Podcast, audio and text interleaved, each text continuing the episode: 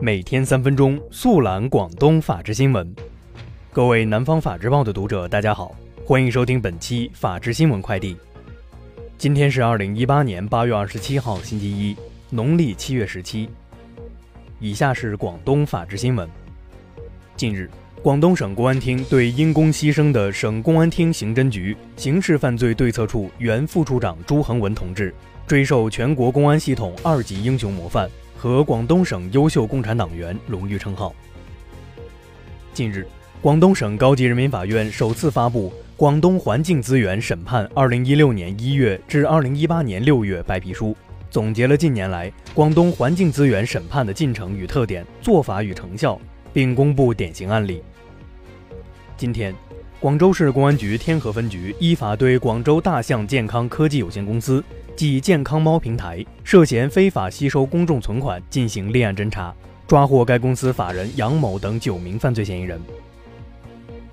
今天，深圳市公安局出入境管理局发布消息，即日起，护照换发无需提交原护照复印件等两项国内居民便利措施正式实施。近日，佛山市公安局南海分局小塘派出所根据群众举报线索，成功侦破一宗涉案二百七十万余元的虚构房地产内部认购项目诈骗案件，三名嫌疑人相继落网。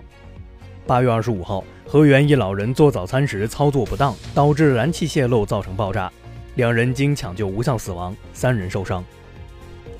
以下是全国法制新闻。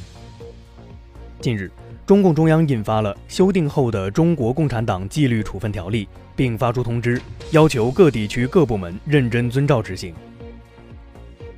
近日，司法部、最高人民法院、公安部印发《人民陪审员选任办法》，办法明确了以随机抽选为主、以个人申请和组织推荐为辅的人民陪审员选任方式。昨日，最高人民法院国际商事专家委员会成立。特聘三十二名中外专家为国际商事专家委员会首批专家委员。昨日，交通运输部联合公安部以及北京市、天津市交通运输、公安部门对滴滴公司开展联合约谈，责令其立即对顺风车业务进行全面整改。滴滴出行宣布，自今日零时起，在全国范围内下线顺风车业务，免去黄杰利顺风车事业部总经理职务。免去黄金红客服副总裁职务。四川江油一名交警坐在马路中间，一边坐在地上给伤者当肉枕，一边对途经车辆进行指挥疏导。这一幕正好被路过的驾驶员拍到，感动了无数网友。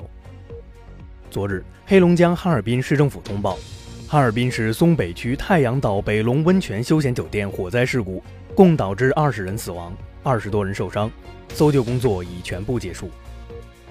八月二十号凌晨，山东寿光市公安局两名辅警在抢险救援时被洪水冲走失联。